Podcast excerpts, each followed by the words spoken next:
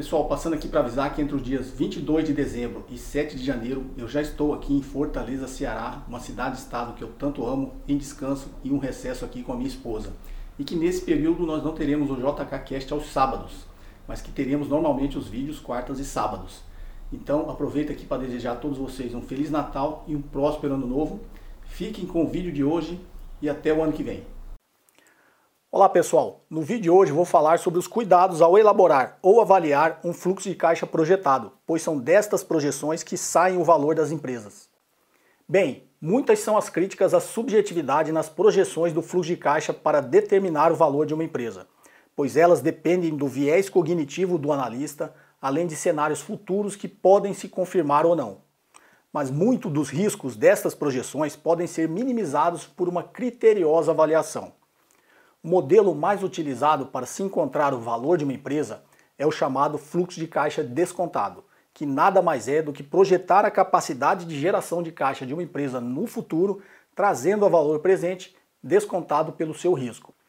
Essa geração de caixa é o que chamamos de fluxo de caixa livre, resultado do somatório do fluxo de caixa operacional mais o fluxo de caixa de investimentos, e pode ser encontrado pelo modelo que aparece aqui ao lado.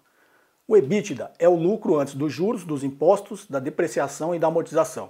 Dele, deduzimos a depreciação e amortização para calcular o imposto de renda e retornamos para achar o fluxo de caixa operacional, já que depreciação e amortização não têm efeito no caixa e aqui só foi utilizado para efeitos fiscais. Em seguida, projetamos os investimentos em bens de capital chamados de CAPEX, que é a sigla de Capital Expenditure, e calculamos as variações na necessidade do capital de giro. O resultado final é um fluxo de caixa livre que vamos utilizar para encontrar o valor da empresa. O que eu quero chamar a atenção neste modelo é o risco escondido por trás dessas projeções. O fluxo de caixa operacional é o EBITDA e o fluxo de caixa dos investimentos são os investimentos em bens de capital e em capital de giro. Quem avalia a empresa olha o EBITDA porque é a geração de caixa operacional. Simplificando, é o que a empresa gera com o seu negócio, desconsiderada aí a geração de caixa não operacional e financeira. Exemplo: a empresa resolve vender um imóvel de uma filial qualquer.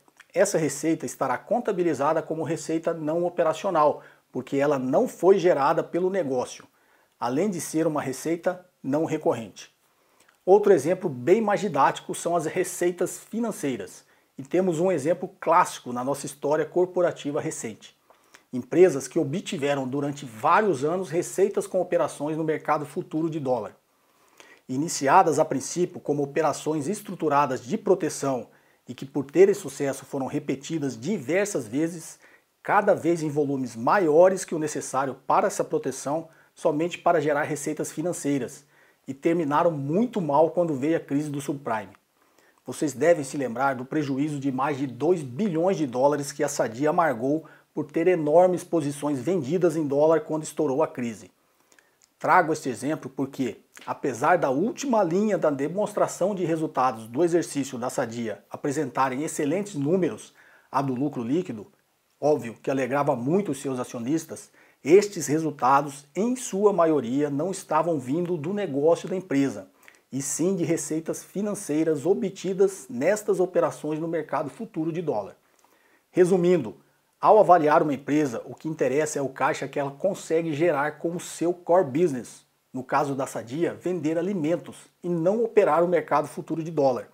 Se até os grandes bancos quebram realizando estas operações, imaginem empresas não financeiras.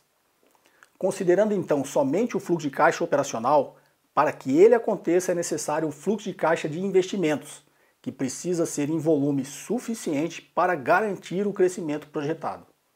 Por exemplo, uma empresa de siderurgia que não tenha capacidade produtiva ociosa e projete um crescimento nos próximos anos. Ela precisará considerar no seu fluxo de caixa de investimentos não só a manutenção da sua estrutura atual, como o seu aumento, seja em construção de novas estruturas, seja na compra de novos equipamentos industriais. E eles precisam estar proporcionalmente em linha com a sua projeção de crescimento operacional. Além desses investimentos no chamado CAPEX, é necessário considerar a variação na necessidade de capital de giro. E aqui cabe uma explicação mais didática. Capital de giro é aquela necessidade que a empresa tem na defasagem de prazo entre pagar os seus fornecedores e receber dos seus clientes. Considere que funcionários também são fornecedores, pois fornecem mão de obra. Esta diferença entre o que a empresa tem no contas a receber estoques e o contas a pagar e salários é a sua necessidade de capital de giro. Intuitivamente você já deve imaginar a quantidade de empresas que passam por essas dificuldades.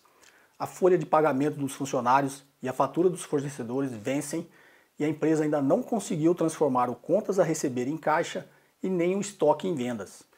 Para enfrentar este descasamento de prazos que encontramos a necessidade de capital de giro da empresa, que nada mais é que a diferença entre essas contas do ativo, contas a receber e estoques, menos as contas do passivo, fornecedores e salários. Esse valor encontrado deve ser investido no caixa como capital de giro e deve ficar lá intocável, pois está lá para isso. Voltando às projeções, se a empresa projeta um crescimento, sua necessidade de capital de giro também deve aumentar. Afinal, crescimento de vendas pressupõe mais crédito e mais estoques. Então, essa necessidade vai variar e deve estar prevista como forma de mais investimentos em capital de giro. Enfim, ao avaliar as projeções futuras no fluxo de caixa de uma empresa, atentem-se para essas três variáveis: o crescimento no fluxo de caixa operacional, esqueça o lucro líquido, se as suas projeções de investimento em bens de capital suportam o crescimento projetado, seja em manutenção, seja em novas estruturas e equipamentos. E se as suas variações na necessidade de capital de giro atendem às projeções no crescimento das suas vendas. O que você achou da reflexão de hoje? Se gostou, clique no like e faça os seus comentários abaixo. Inscreva-se no meu canal e ative as notificações para receber os meus conteúdos em primeira mão.